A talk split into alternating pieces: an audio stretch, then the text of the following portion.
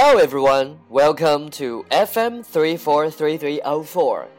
This is Ryan reading stories for you. The Sad Hike. Deborah and Paul Evans loved nature. They especially liked hiking. They hiked the mountain almost every evening. They always took their dog Buddy.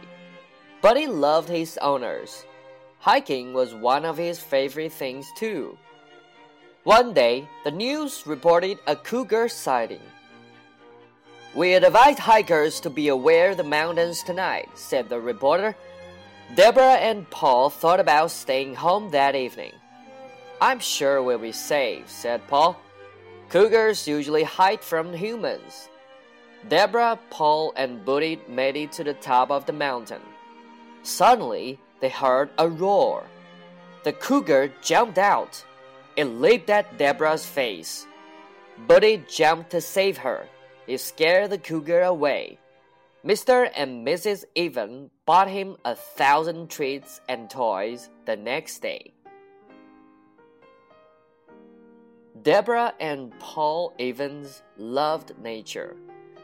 They especially liked hiking. They hiked the mountain almost every evening.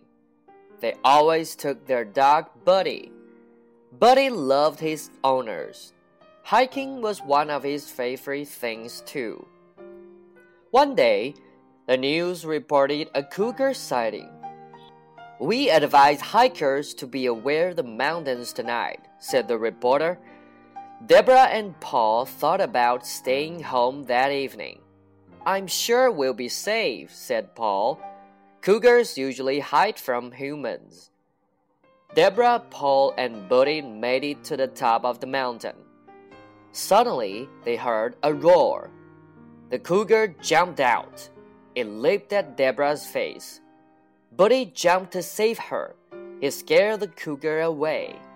Mr. and Mrs. Evans bought him a thousand treats and toys the next day.